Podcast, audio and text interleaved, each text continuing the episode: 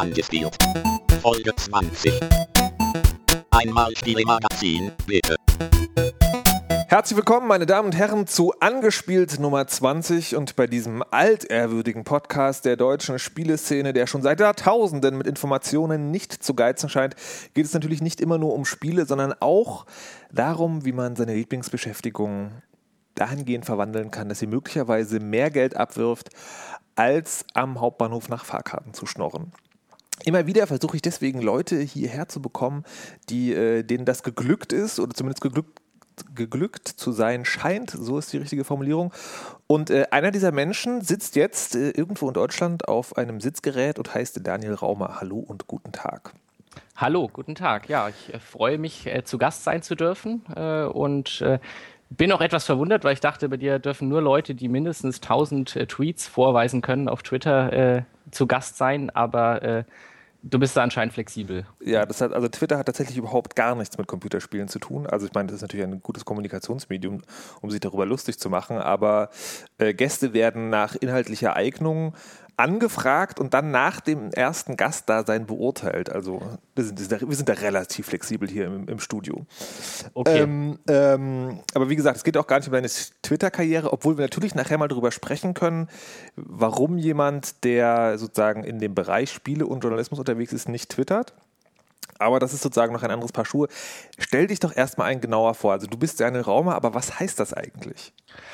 Genau, also äh, ich, Daniel Raumer ist der Name und ich habe eineinhalb Jahre bei GameStar gearbeitet äh, und bin jetzt freier Autor für ja 99% IDG, also sprich GameStar, GamePro, Making Games.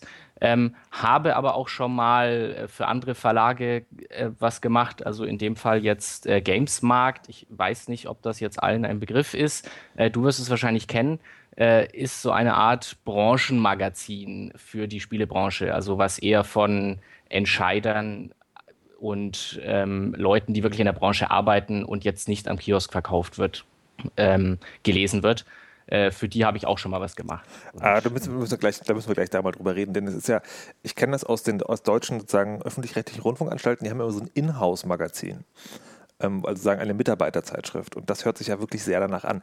Ist denn das dann überhaupt noch Spielejournalismus oder musst du dich damit Marktanalysen, äh, Buzzwords und weiß der Geier was beschäftigen? Äh, nein, also man schreibt natürlich für ein Fachpublikum anders, als man jetzt für den äh, normalen interessierten Leser schreiben würde, äh, weil man da einfach gewisse äh, Spezialbegriffe als äh, gesetzt voraussetzen kann, als bekannt. So, äh, ich gehe jetzt mal davon aus, dass in deinem äh, Fachmagazin für den öffentlich-rechtlichen Rundfunk muss der Staatsrundfunk-Medienvertrag auch nicht mehr erklärt werden, weil da jeder weiß, was das ist. Äh, in einem normalen Magazin für den normalen interessierten Leser muss es da natürlich vielleicht mal mit dem Nebensatz noch kurz äh, darauf eingegangen werden, was dieser Vertrag jetzt bedeutet. Ähm, ich kann kurz erklären, was ich da geschrieben habe. Und zwar war das äh, eine Rundreise durch Kanada, die ich da gemacht habe, durch die kanadische Spielebranche. Ähm, und in dieser Rundreise war dann eben so, also der Artikel, den ich danach geschrieben habe, war so eine Art Standortbericht über den kanadischen Spielemarkt, äh, weil ähm, wenn man sich so ein bisschen das verfolgt hat, dann ist ja USA immer noch die Nummer eins, was äh, Videospielentwicklung angeht. Äh, und danach kommen die Japaner noch, äh, die sich aber mittlerweile jetzt fast im freien Fall äh, befinden in die Bedeutungslosigkeit. Ähm, also wenn man so die Branche ein bisschen verfolgt, haben die ja unheimliche Probleme, den Massengeschmack zu treffen. Ach, die PlayStation Vita wird ganz Japan retten. Äh, ja, aber nicht die japanischen Spiele, die dafür kommen. Also ich glaube, äh, alles, was, was ist denn jetzt für PlayStation Vita groß angekündigt? Das sind Uncharted, dieses Golden Abyss oder sowas, westliches Entwicklerstudio. Dieses Rollenspiel, was dann Multiplattform wird, äh, der Name ist mir jetzt entfallen, westliches Entwicklerstudio. Also äh, natürlich ist Sony noch drin, hardwaretechnisch, aber die Studios fallen da schon deutlich ab. Äh. Und okay, und das ist sozusagen, also diese, äh, dieses Schreiben für diese, für diese Branchenspielezeitschrift ist äh, der aktuelle Punkt deiner Karriere. Wie bist du überhaupt dahin gekommen, dass du gedacht hast oder dass es dir möglich war, Spiele und Geld verdienen? Äh, genau, also ich fange mal ganz von vorne an. Ähm, und zwar, ich habe jetzt eigentlich überhaupt keinen klassischen Lebenslauf, äh, weil es sowas überhaupt noch gibt, einen klassischen Lebenslauf. Ich sage, ich habe von Anfang an äh, nach der Grundschule gewusst, ich möchte Spieleredakteur werden und verfolge jeden Schritt bis dahin wirklich minutiös und plane da alles drauf. Sondern ich habe da eigentlich erstmal gar nichts mit zu tun gehabt. Ein ganz normaler privater Spieler gewesen, auch kein wirklich äh, Hardcore-Gamer so, sondern eher so mal hobbymäßig. Ähm, und habe dann im äh, Studium Soziologie studiert, was jetzt auch erstmal nichts mit äh, irgendwie Journalismus oder ähnlichem zu tun hat. Äh, und hatte dann, war relativ schnell fertig mit den ganzen Grundstudiumssachen und äh, Sachen, die man da belegen musste. Hatte auch mein Pflichtpraktikum äh, schon absolviert und habe mir gedacht, so, jetzt, du hast jetzt eigentlich, bist jetzt mehr oder weniger durch, also scheinfrei, äh, wie, der, äh, wie es im Fachjargon heißt. Das heißt, du hast alle Prüfungen und Schein und alles erledigt und musst jetzt nur noch deine Diplomarbeit schreiben. Bist aber eigentlich recht schnell durch und hast jetzt auch noch ein zusätzliches Feriensemester und dann mach doch noch mal ein Praktikum. Äh, so, und dann habe ich mir umgeguckt und habe ich gedacht, okay, mein Pflichtpraktikum habe ich schon gemacht, das hat die Uni auch schon anerkannt dann kann ich ja jetzt was machen, wo ich einfach Lust drauf habe, was ich jetzt nicht für irgendwas speziell brauche. So. Und habe mich dann bei IDG in München äh, beworben ja, auf aber, eine du, Praktikantenstelle. Du hast zum zweiten Mal gesagt, ich muss gestehen, schon beim ersten Mal habe ich es nicht ganz genau verstanden. Wie heißt die Firma? IDG, so IDG. heißt der Verlag. International okay. Data Group ist ein amerikanischer Verlag, also amerikanisches Mutterhaus. Äh, und die sitzen in München und verlegen GameStar, GamePro, äh, Making Games und auch noch PC-Welt und Mac-Welt und also eigentlich im Prinzip ein Verlag, der sich komplett auf Computerthemen mhm. spezialisiert hat. Und da hast du gedacht, so, da will ich jetzt Praktikum machen. Hast du da eine Bewerbung hingeschrieben, wo drin stand, ey Leute, ich will Praktikum machen oder war es schon ein bisschen, äh, hat es eine Es war schon noch ein bisschen, äh, also ein bisschen, sagt man da, professioneller muss man dann schon auftreten. Also natürlich ist äh, die Spielebranche schon noch immer eine sehr lockere, eine sehr legere Branche, aber ein gewisses Maß an Seriosität wird da eben schon auch noch vorausgesetzt. Und wie gesagt, ich habe da einfach angefragt, äh, wie schaut es denn aus mit Praktika? Sucht ihr da noch was? Ich habe immer wieder auf der Homepage Angebote gelesen. Kann man sich da im Moment bewerben? Und dann äh, hieß es, ja, äh, schickt doch einfach mal eine Bewerbung vorbei mit zwei Probeartikeln.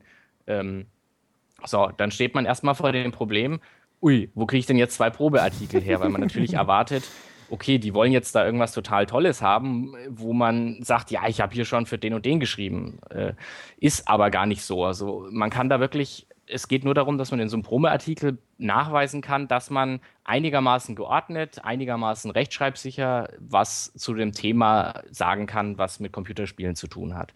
Ähm, also man sieht auch auf GameStar.de, wenn da irgendwie wieder neue Praktikantenangebote kommen, dass die Leute immer oft sagen, oh Gott, wie soll ich denn eine Preview schreiben? Ich habe ja gar kein Spiel, was äh, ich jetzt irgendwie exklusiv vorab sehen konnte. Äh, oder kann ich auch einen Test über ein Spiel schreiben, was schon zwei Jahre alt ist? Und äh, da kann die einzige mögliche Antwort immer nur lauten, ja, natürlich. Es geht ja nicht darum, jetzt irgendwie toll was äh, Exklusives rauszufinden oder zu beschreiben. Es geht einfach nur darum zu zeigen, dass man einigermaßen sinnvoll auf zwei Seiten eine in sich abgeschlossene Geschichte schreiben kann. Und äh, worüber hast du dann geschrieben? Äh, ich habe äh, eine Kolumne geschrieben. Äh, zur damaligen E3 war das, glaube ich, wenn ich mich erinnere. Das war, als da äh, Kinect und Move vorgestellt wurden. Ähm, und ich habe da geschrieben, eine Kolumne zu dem Thema, Videospiele sind eigentlich seit den Anfangstagen immer nur, hier ist der Controller, drückt da ein Knöpfchen und los geht's äh, und dann passiert halt was auf dem Bildschirm. Und endlich macht sich mal jemand Gedanken, wie man vielleicht äh, Spiele auch irgendwie anders bedienen kann oder wie man andere Sachen nutzen kann. Und da habe ich einfach, ja, wie gesagt, eine Kolumne geschrieben äh, und gar nicht jetzt irgendwie eine Preview. Also ich habe eigentlich gegen die, ähm, die Sachen, die in der äh, Beschreibung der Praktikumsstelle drin waren, eigentlich verstoßen, habe mich mal da etwas drüber hinweggesetzt. Du kleiner Rebell. Ja, da stand nämlich drin, ich sollte eine, äh, eine Preview zu einem Spiel meiner Wahl und ich glaube drei, zwei News, A, hm. 500 Zeichen oder ähnliches schreiben. Was hast du, äh, also dein, dein Fazit äh, für die Bewegungsdinger war dann genau was? Ja, dass man eben äh, endlich äh, passiert mal was und endlich überlegt sich mal jemand was anderes, wie man äh, Computerspiele steuern kann. Und meine Fazit oder meine Herleitung war auch so ein bisschen die, okay, es liegt vielleicht auch daran, dass gerade niemand, äh, der, das große Hardware-Rennen ist vorbei. Äh, sieht man ja auch jetzt noch, Xbox äh, sind und, und PlayStation sind jetzt schon seit etlichen Jahren draußen und es ist noch nicht mal eine neue Nachfolger in Sicht. Äh, und das ist ja in der Zeit der großen Hardware-Wettrüstens, wo wirklich alle fünf Jahre ein neues Gerät rauskam. Äh, weil es ja undenkbar gewesen, dass Konsolen irgendwie zehn Jahre, 15 Jahre wirklich aktuell bleiben.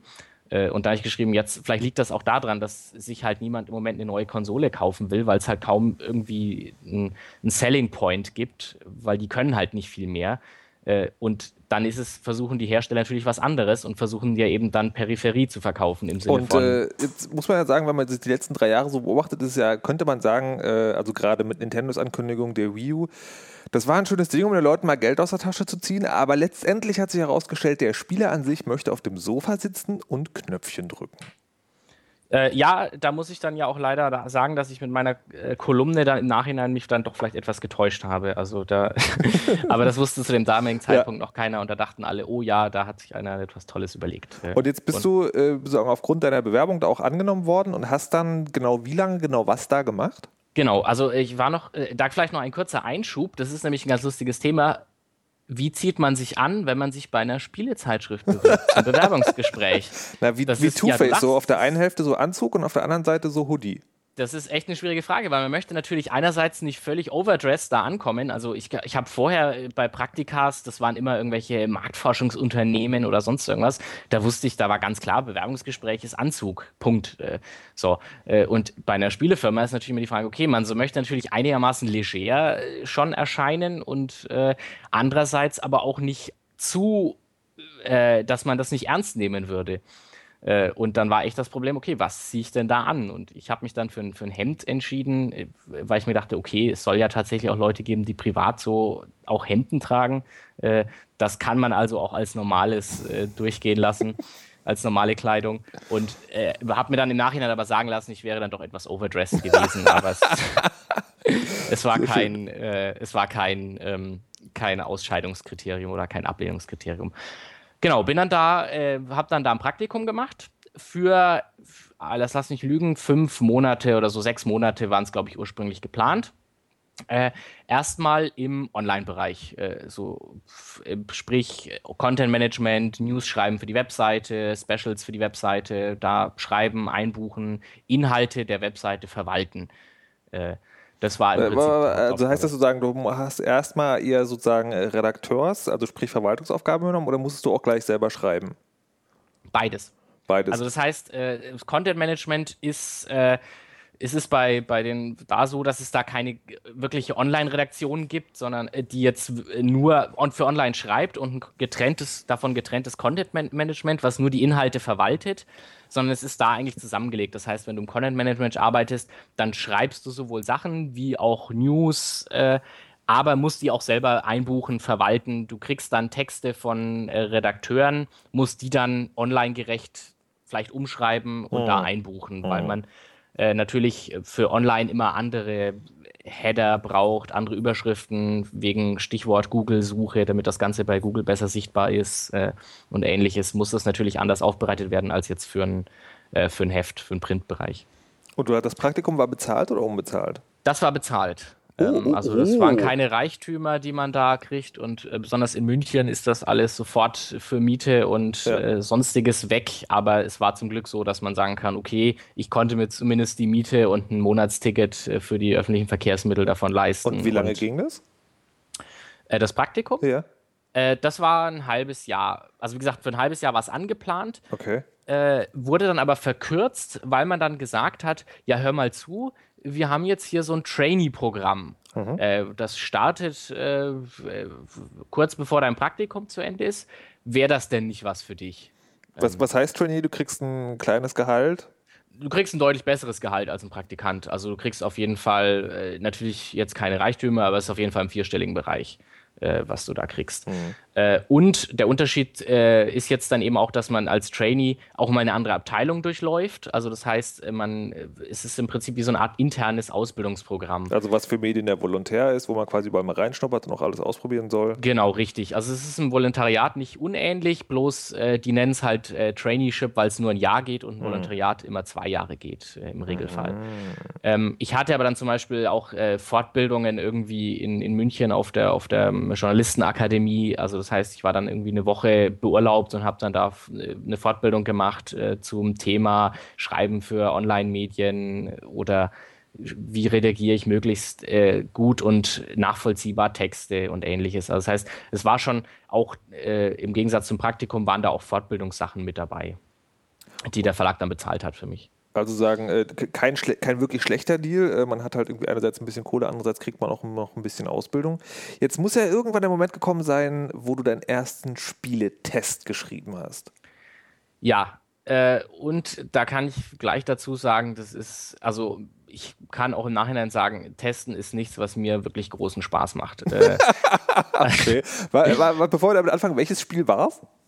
Äh, Gute Frage. Ich glaube, es war irgend so ein äh, Zoo-Simulations, also äh, okay. so ein, so ein äh, Park, Zoo-Park-Manager ja, okay. 3 oder Aha, irgendwie okay. sowas. Also, äh, das ist natürlich auch eine Sache. Man, man wird da nicht sofort hingesetzt und sagt so: Ja, hallo, hier ist dein erster Tag und teste mal gleich das AAA-Ding. Mhm. Äh, und äh, viel Spaß damit, sondern das ist natürlich, man wird ja erstmal rangeführt und kriegt man halt erstmal was Kleineres, so, ja, guck dir das mal an. und dann schauen wir mal. Also auch so ein Test, wo man sagen kann, da kann man nicht viel verkehrt machen, weil wenn der jetzt äh, schlecht ist und dann jemand anders den schreiben muss und dann kommt er halt erst eine Woche später äh, raus, dann ist das auch kein mhm. großer Verlust. Ähm, ähm, ja, es ist natürlich beim, beim, beim Testen, das hört sich immer so leicht an und das ist auch immer was, was Leute, die es nie selber mal gemacht haben, immer sagen, ja, da setze ich mich halt hin, spiele das äh, und dann fällt mir schon auf, was an dem Spiel verkehrt ist oder was da Spaß dran macht und dann schreibe ich das halt einfach auf. Äh, und so ist es dann doch nicht, weil gerade wenn man so ein Spiel hat, was man selber jetzt zum Beispiel nie spielen würde, also ich würde jetzt äh, selber bin ich jetzt kein großer Fan des äh, Zoopark-Simulators, äh, muss ich leider zugeben, und würde das Spiel privat wahrscheinlich auch nie anfassen. Äh, und dann sitzt man aber da muss das spielen, auch wenn man da gar keine Lust dazu hat, und muss dann noch irgendwie 10.000 äh, Zeichen darüber schreiben. Äh, und das ist für jeden, der schon mal was geschrieben hat, äh, und dann sitzt man da, hat dieses weiße Dokument vor sich mit dem blinkenden Cursor und dann so, ja, jetzt schreibt da mal 10.000 Zeichen über ein Spiel, was dich eigentlich überhaupt nicht interessiert. Das ist schon schwerer, als man denkt. Ähm. Aber du hast es hingekriegt. Ich habe es hingekriegt und es ist auch äh, im Nachhinein äh, weiß ich nicht, wenn ich jetzt nochmal alte Sachen von mir lese, dann weiß ich nicht, ob ich mich selber als Trainee genommen hätte. Äh, also ich muss da schon sagen, ich habe da auch schon viel dazu gelernt, was Schreiben und Schreibstil angeht in der Zeit. Also Aber die ersten Sachen. Was macht denn dann für dich sozusagen, also jetzt bei deinen eigenen Texten, also was unterscheidet denn ein guter Spieletest von dir von einem schlechten Spieletest von dir? Ähm, ja, da sind wir jetzt ja schon wieder bei so einem Christian Schmidt-Thema, äh, also im aktuellen. Ich möchte aber an dieser Stelle darauf hinweisen, sozusagen, dass der feine Unterschied daran besteht, dass ich dich jetzt nach deinen Texten frage und nicht nach dem heiligen Gral des Spielejournalismus, sondern sagen, was, welche Punkte hat ein Text, den du selber geschrieben hast, wo du sagst, okay, der ist jetzt gut? Ähm, ich würde jetzt gar nicht unbedingt auf die Inhalte eingehen, sondern es ist einfach auch so ein bisschen diese Schreibweise. Also man merkt, wenn man mal man kriegt auch selber so ein bisschen Gefühl dafür, okay, das ist jetzt ein guter Autor, weil der eben nicht einfach nur die klassische äh, äh, Subjekt, Prädikat, Objekt, Punkt, Subjekt, Prädikat, Objekt, Punkt Schreibweise hat, sondern der hat auch mal einen Nebensatz drin und also es sind alle diese Sachen, die man auch so ein bisschen raus reingeschliffen bekommt, so dieses ich versuche dich einfach aber trotzdem irgendwie lesenswert auszudrücken.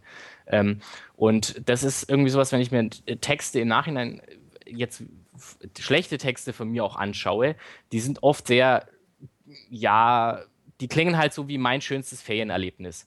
Äh, und äh, das ist auch so was, was man gerade beim Spieletests, ähm, die sollen ja zwar Informationen bieten, aber trotzdem auch irgendwie nett zu lesen sein. Mhm. Ähm, und wenn man da halt nur so diese, diese klassischen Sachen drin hat und auch, man muss auch immer viel aufpassen, dass man da nicht so Floskeln reinpackt. Also das ist immer gerade bei, bei Spieletesten ein bekanntes Problem, dass man da gerne so Sachen reinschreibt wie, die Kampagne ist episch inszeniert oder sowas. Äh, aber da fragt man sich dann eigentlich, wenn man es mal sich hinterfragt, hm, was heißt es dann jetzt genau? Also äh, was kann man sich unter episch inszeniert überhaupt vorstellen oder was ist das im Detail? Und erst wenn man sich diese Frage stellt und dann sagt, okay, jetzt beschreibe ich dann tatsächlich mal, was jetzt episch inszeniert heißt und nicht nur eine Floskel reinpacke, dann ist schon einiges gewonnen. Und dann kriegt man auch meistens selber bessere Tests dann äh, zustande. Glaubst du denn, dass ein Spieletest dazu dient, äh, so eine Art objektives Bild zu vermitteln? Also dieses Spiel ist, hat 81 Prozent. Oder glaubst du, dass man, dass es möglicherweise nur darum geht, dass der Redakteur oder der Autor des Textes einen Erfahrungsbericht abgibt, was er in dem Spiel gesehen hat? Hm. Ich glaube, ich kann die Frage gar nicht so leicht beantworten. Ich glaube, ich muss sie in zweifacher Weise beantworten. Ich muss nämlich das beantworten, was ich gern lese und das, was offenbar die Leute, die Leser gern lesen. Mhm. Ähm, und wenn ich jetzt mich persönlich anschaue, dann lese ich tatsächlich lieber Erfahrungsberichte oder nette Geschichten die, um, um einen Test oder sowas. Also mir geht es eher bei einem Test, wenn ich den lese, dann geht es mir darum, ich möchte was einen guten Text lesen, eine interessante Geschichte, wo der Autor mir beschreibt, wie er dieses Spiel spielt. Mhm. So. Das ist jetzt aber meine persönliche Sichtweise, die natürlich niemand teilen muss.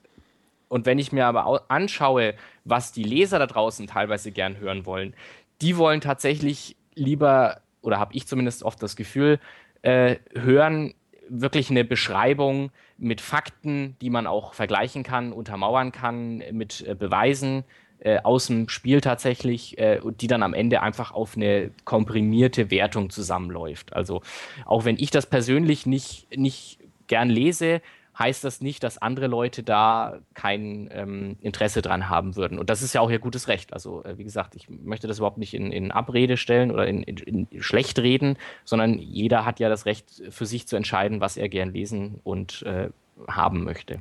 Jetzt hast du gesagt, also Spieletests hast du irgendwann entdeckt, das ist eigentlich gar nicht so deins. Ist das jetzt immer noch so? Ja. Weil? Äh, also, das liegt erstens daran, weil man eben gerade ähm, für so ähm, GameStar oder sowas, dass man da in einem Test äh, in schon einem recht strikten Korsett gefangen ist beim Schreiben. Also man hat als Autor, wenn man jetzt eine Preview zu einem Spiel schreibt, viel, viel mehr Spielraum, was man da reinpackt, was man sich da, was man dem Leser erklärt, was man vielleicht weniger nur kurz anschneidet. Und gerade bei einem Test muss man eben viel, viel mehr ähm, ja, bestimmte Punkte einfach ansprechen, die Leute einfach drin haben wollen. Äh, also ähm, ich gebe mal ein kurzes Beispiel, wenn jetzt ein, ein Spiel äh, einen normalen Sound hat, also wenn man sagt, okay, das ist jetzt kein, äh, hat jetzt keinen tollen Sound, aber ist jetzt auch äh, der Norm entsprechend, dann brauche ich das in der Preview nicht groß erwähnen. Aber in dem Test muss ich natürlich äh, auf den Sound eingehen und da muss ich auch was zu dem Sound sagen und sagen, ja, der ist da, ist ganz nett, hat keine großen Ausfälle, aber ist auch nichts Besonderes. Ähm, Verstehst du, was ich meine? Also das ja, heißt, du, du sagst, beim, beim, Preview kannst du dich, weil, weil sozusagen, weil es noch kein, kein endgültiges Erlebnis ist, kannst du dich darauf beschränken zu sagen, was dir aufgefallen ist. Ist ja nur eine Preview, da kann man sich ja sozusagen auf die auffallenden Punkte beschränken. Mhm. Und, äh, und bei dem, bei dem Test sozusagen hast du die, ist es quasi eher wie bei einem Auto. Du musst halt gucken, ob die Profiltiefe stimmt und ob die Gänge sauber klingen und so. Das, das kann ich schon gut nachvollziehen. Genau. Ähm, aber man muss sich ja wahrscheinlich in der Spielezeitschrift sozusagen einen sehr guten Stand erarbeiten, um zu sagen, ich mache jetzt nur noch die Previews. Äh, ja, also und diesen Stand habe ich auch nie erreicht. Äh, also das heißt, ich kriege natürlich auch jetzt immer noch als freier Autor äh, kriege ich natürlich nicht die äh, Sahnestückchen, äh, mhm. sondern die werden natürlich intern verteilt, verständlicherweise, sondern ich kriege dann immer nur Anfragen im Sinne von, hast du Lust, das für uns zu testen? Kannst du dir das irgendwie anschauen für eine Preview? Und dann kann ich ja oder nein sagen, ähm, ob ich mir das anschauen würde. Also das heißt äh, sozusagen, aber diese, diese irgendwie, wir fahren nach Kalifornien und kriegen dort mal Quake 6000 äh, vorgestellt, das passiert einem als Freier eher nicht. Das kommt drauf an. Äh, mir passiert es jetzt weniger, äh, anderen Freien passiert das schon.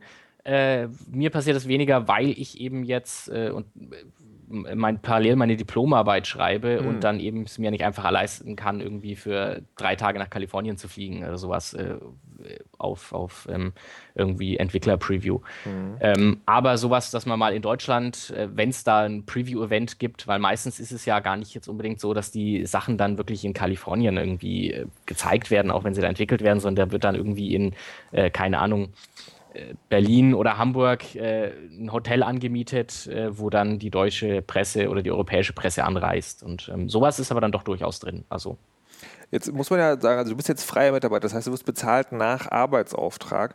Genau. Ähm, dann sind ja wahrscheinlich Previews in doppelter Hinsicht lohnenswert, weil man könnte sich auch überlegen, so, okay, wenn ich das Preview abnehme, also mache, dann kann ich möglicherweise auch gleich den Test schreiben. Jein wird aber selten gemacht, weil man schon immer versucht, äh, eine Bandbreite zu wahren. Also das heißt, äh, man versucht dann eben Preview von einem anderen schreiben zu lassen, als äh, jemand, der dann die, den tatsächlichen Test schreibt, damit man eben auch so ein bisschen so eine Bandbreite an Meinungen drin hat. Ähm, aber du hast natürlich recht, eine Preview ist tatsächlich doppelt lohnender, weil man meistens sich ja nur irgendwie, ähm, also wenn ich jetzt mal einen Test anschaue, da muss ich dann ein Spiel 15, 20, 30 Stunden, wenn es hochkommt, spielen, äh, um dann was drüber zu schreiben. So. Und bei einer Preview, wenn es jetzt nur äh, also eine nicht spielbare Preview ist, dann fahre ich irgendwo hin, treffe mich da, bei, schaue mir da das bei den Entwicklern an, schaue mir, was die mir zeigen. Oder ist eine Sache von einem Vormittag und äh, mhm. äh, dann schreibe ich darüber meine Preview und ich muss nicht 30 Stunden Spielzeit investieren. Also es ist ja tatsächlich so, das habe ich schon, äh, also das ist ja bei Kolumnen und Reportagen ist es ja ähnlich, dass man sozusagen recherchiert und dann macht man das. Das heißt, eigentlich ist ein Spieletest für einen Spielejournalisten, der frei arbeitet, das am wenigsten lohnendste also ich kann das nur von meiner Seite aus ja, sagen. Also aus rein finanzieller Hinsicht jetzt. Gesehen. Aus rein finanzieller Hinsicht ist das natürlich äh, so, dass das vom, vom, vom mehr Zeitaufwand für weniger äh, Ergebnis ist. Da hast du natürlich recht. Wie ist denn so das Mischungsverhältnis, was du jetzt erlebt hast? Ähm, ich, das hält sich so die Waage, äh, aber ich glaube, dass einfach äh, Tests werden doch noch eher, zumindest bei ähm, jetzt bei GameStar, und GamePro von den Stammleuten geschrieben, äh, mhm. äh, was äh, so ein bisschen auch damit zu tun hat, dass die Leser ähm, noch Wert, großen Wert darauf legen, dass eben am Ende unter dem Test dann der Name eines bekannten ähm, Redakteurs steht. Also das heißt, Previews ich werden. Ich würde natürlich jetzt noch die Ghostwriter-Frage stellen, aber auf die darfst du wahrscheinlich gar nicht antworten. Die da wäre? Naja, wenn die Spieler, die Spieler wollen gerne den Namen unter dem Test lesen, das heißt ja nicht automatisch, dass er den auch geschrieben hat. Äh, doch, das kann ich beantworten, das ist so. Also äh, es wird, äh, ich habe ich hab das in meiner Zeit und ich würde auch meine Hand ins Feuer legen, nie erlebt, mhm. dass da irgendein anderer Name drunter geschrieben wurde. Okay, also, nicht, äh, also ich kenne das halt, es gibt bei manchen Fernsehsender, da hast du halt auch so große Reporternamen, also gerade wenn irgendwie ein Auslandsstudio ist.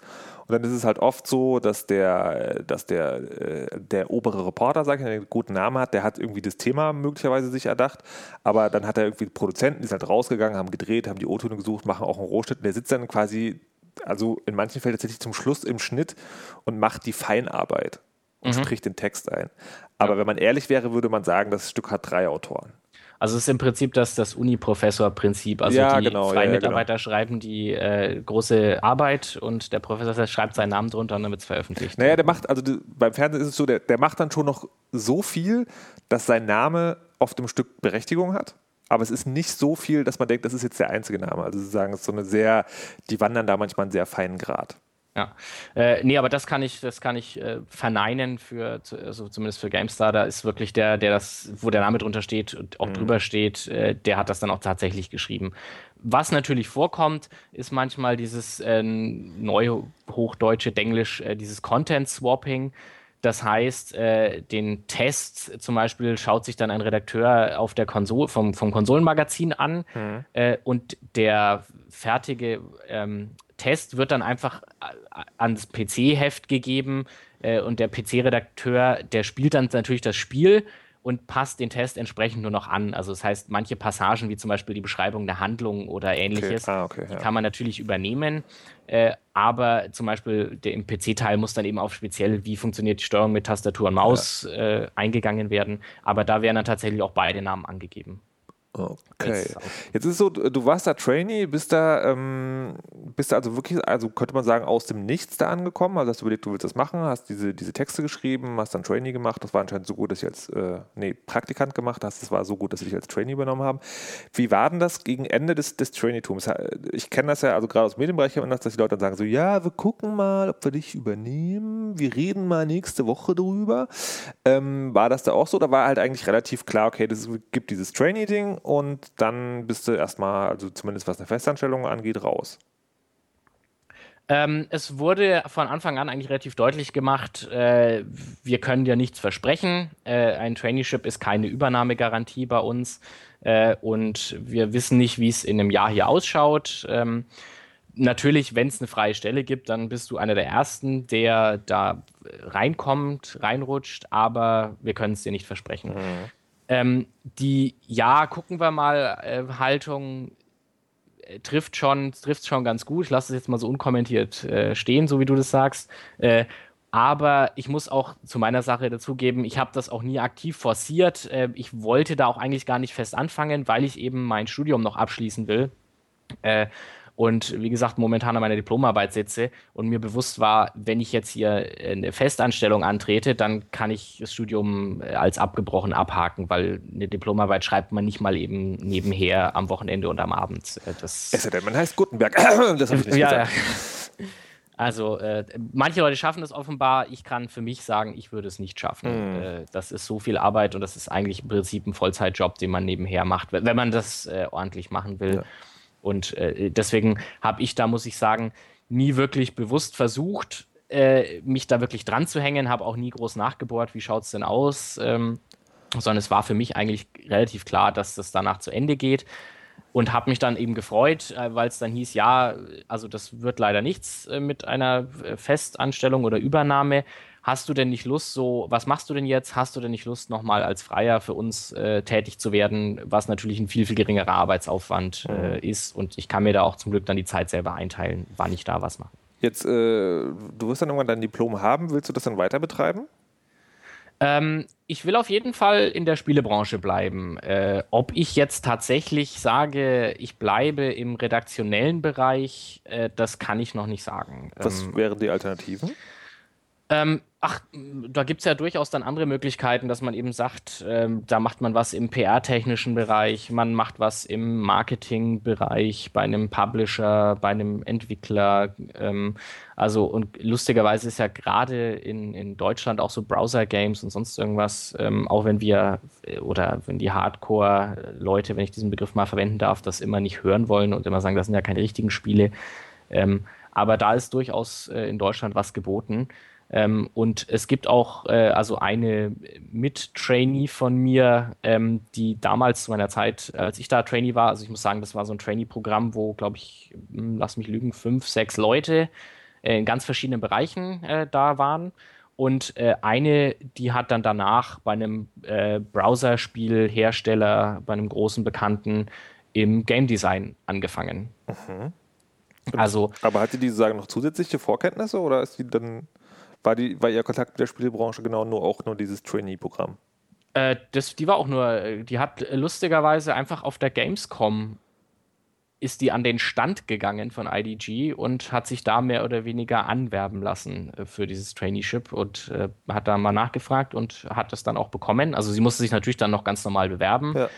ähm, und hat aber so den, den Einstieg geschafft äh, in die Spielebranche. Also ich glaube schon, dass das ähm, dass man natürlich, dass man da auch schon dann gewisse Vorkenntnisse und hat und Leute kennt äh, und sich dann auch wenn man sich natürlich dann nochmal bei, wenn man einen völlig anderen Bereich macht, äh, einarbeiten muss, aber dass man trotzdem irgendwie drin steckt. Also wenn ich jetzt mal die PR als Beispiel nennen darf, äh, okay, ich muss natürlich zugeben, ich habe noch nie Spiele PR gemacht, mhm. aber ich kenne natürlich äh, PR-Manager, ich habe äh, PR, hatte Kontakt mit denen, habe Pressemitteilungen gelesen. Also das heißt, ich weiß ungefähr, was die so den ganzen Tag machen, äh, weil ich es eben von der anderen Seite kennengelernt habe. Äh, hast du den Eindruck eigentlich, dass dieses Trainee-Ding, dass man, dass das auch so eine Art billige Arbeitskraft ist oder wird da wirklich ausgebildet? Äh, ich habe mich nie als billige Arbeitskraft gefühlt, weil wie gesagt, ich fand mich eigentlich immer ganz ordentlich bezahlt äh, und äh, hatte auch, wie gesagt, immer das Gefühl, ich konnte da auch eigene Sachen verwirklichen. Äh, also das heißt, wir, es gab so ein Projekt, so ein Trainee-Projekt, das wir da machen mussten. Ähm, jeder Trainee musste eine Sache machen, wo er dann nachher dann, die dann vorgestellt wurde am Ende des, des Projekts vor der Redaktion, äh, am Ende des Traineeships. Und ich habe zum Beispiel so Backstage-Videos gemacht äh, für Facebook, also mhm. so Art so Redaktions-Backstage-Videos und musste dafür mir Videoschnitt beibringen, musste dafür mir Kamerasachen beibringen und das war dann schon eine coole Sache, weil ich habe vorher noch nie mit einer Kamera gefilmt. Also jetzt außer das normale Zeug mit so einer ja, Homekamera, aber nie wirklich mit einer professionellen Kamera, mit so Weißabgleich und Blende einstellen und ähnliches Zeug. Und ähm, da durfte ich mich auch selber so, da war dieses so, ja, ja klar, dann, dann mach das mal, probier das mal. Warum nicht? Äh, und es war nie so, dass dann einer gesagt hat, oh, jetzt hast du aber irgendwie zwei Stunden dir diese Kamera erklären lassen, das musst du dann heute Abend nacharbeiten oder so. Also das, äh, ich hatte da immer das Gefühl, ich darf da mitarbeiten und kam mir nie als ausgebeutete Arbeitskraft vor. Und wie gesagt, diese Schulungen bei, bei der Journalistenakademie, die sind nicht billig äh, und die hat der Verlag für mich bezahlt. Äh, und das mhm. ist ja mhm. alles mal Sachen, die man sich dann später mal in eine Bewerbungsmappe oder bei einem Bewerbungsgespräch anschneiden kann. Und so, ja. also sagen, Diplom jetzt, dann weitermachen, mal gucken, wie es wird. Es bleiben noch zwei Fragen äh, zum Schluss, die man da auf jeden Fall stellen muss. Die eine ist, bereust du es, dieses Ding ergriffen zu haben, weil sich ja manchmal das Hobbyspiel oder generell Hobbys verändern, verändern, wenn man sie zum Beruf hat. Also kannst du überhaupt noch ungestört und ungehemmt spielen? Ja, äh, natürlich ist es so, dass man sich dann, äh, wenn man privat dann spielt, ähm, sich schon die Kirschen rauspickt, äh, weil man einfach mit so viel Spiel bombardiert wird, dass man da einfach privat dann äh, sagt, ich muss nicht jeden Quatsch spielen. Und äh, wenn das jetzt ein durchschnittlicher Shooter ist, den ich früher vielleicht noch, wo ich mich früher noch drauf gefreut hätte, lasse ich den jetzt einfach links liegen. Ähm, und nein, bereuen tue ich es nicht, äh, weil, wie gesagt, es war eine tolle Erfahrung. Ich habe da viel, viel gelernt, äh, habe mich da echt wirklich äh, weiterbilden können, habe da ordentlich äh, äh, Erfahrungen und auch äh, Referenzen gesammelt, die ich später mal anbringen kann. Und wie gesagt, man kennt ja dann auch den ein oder anderen mal in, der, in der Spielebranche, was ja nie schaden kann. Äh, ich, und ich meine das jetzt gar nicht im, irgendwie im Sinne von Vitamin B oder so, sondern einfach, wenn man jemanden kennt und wenn man einen Namen da mal hat, den man mal wegen irgendwas anhauen kann, dann kann das ja nie schaden. Wenn jetzt jemand diesen Podcast gehört hat und sich denkt so, Ah, eigentlich keine schlechte Idee. Das will ich auch. Was sind die wichtigsten Merkmale, die man mitbringen muss, um das sozusagen auf diese Art und Weise zu bringen, wie du es gebracht hast? Ähm, man muss viel, viel weniger Vorleistung gebracht haben, als man das denkt. Also ich habe auch am Anfang gedacht, ach du liebe Zeit, da bewerben sich bestimmt Leute, die schon seit 15 Jahren für irgendwelche Blogs oder irgendwo anders geschrieben haben und da hast du doch nie eine Chance, weil du bist ja im Prinzip ein völlig unbeschriebenes Blatt, was äh, die Spielejournalismus angeht. Ähm, das habe ich, äh, also wie gesagt, habe ich festgestellt, nein, da hat man durchaus Chancen auch reinzurutschen. Äh, man soll sich das aber nicht zu leicht vorstellen, also weil man, es gibt teilweise Leute, die sich dann da bewerben und sagen, hey, ich bin hier Call of Duty Level 35 und äh, ich kenne alles über Call of Duty, bitte stellt mich an. Äh, und solche Leute werden aber gar nicht gesucht, sondern es, ist eher, das Schreiben ist tatsächlich noch viel wichtiger. Also das heißt, wenn man äh, einigermaßen gut schreiben kann, dann kann man auch über Sachen schreiben, mit denen man, über die man sich nicht so auskennt. Ein gewisses ähm, Grundinteresse schadet wahrscheinlich aber trotzdem nicht.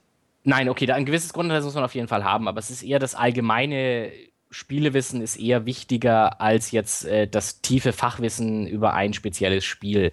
Äh, also ich kann auch sagen, mich wurde in einem Werbungsgespräch wurde mich nie gefragt, ja, äh, wie, wie viel Feuerschaden hat das Schwert des Schwachmaten in Diablo 2 oder sowas. Also das heißt, das sind das Fachwissen, die jetzt, das jetzt nicht wirklich relevant, sondern es geht eher darum, kennt man sich aus, weiß, kennt man, weiß man, was es für Genres gibt, weiß man, welche, warum diese Serie jetzt so erfolgreich ist, wo die Erfolge liegen, weiß man, was, äh, keine Ahnung, äh, Sid Meier schon alles gemacht hat oder äh, weiß man, wer Peter Molyneux ist oder sowas. Solche Sachen sind eher wichtiger als jetzt wirkliches Detailwissen. Okay, dann äh, dabei viel Spaß, wenn ihr das selber ausprobieren wollt. Dir viel Spaß bei deiner weiteren äh, Spielejournalismus-Karriere oder PR-Karriere oder was auch immer. Letzte Frage, was spielst du als nächstes? Äh, ich glaube erstmal Diablo, äh, Diablo sage ich schon, Battlefield 3, äh, da werde ich jetzt erstmal im Multiplayer versinken. Äh, Konsole und, oder PC? Äh, Konsole. Und was machst du, wenn die EA-Server offline sind? Äh, keine Ahnung. Dann äh, werde ich mir wahrscheinlich dann doch wieder äh, die Ico Collection, äh, die auch immer noch hier rumliegt, äh, zu, äh, mir weiter zu Gemüte führen. Na dann, fröhlichen Headshot. Dankeschön. Bis dann. Ciao.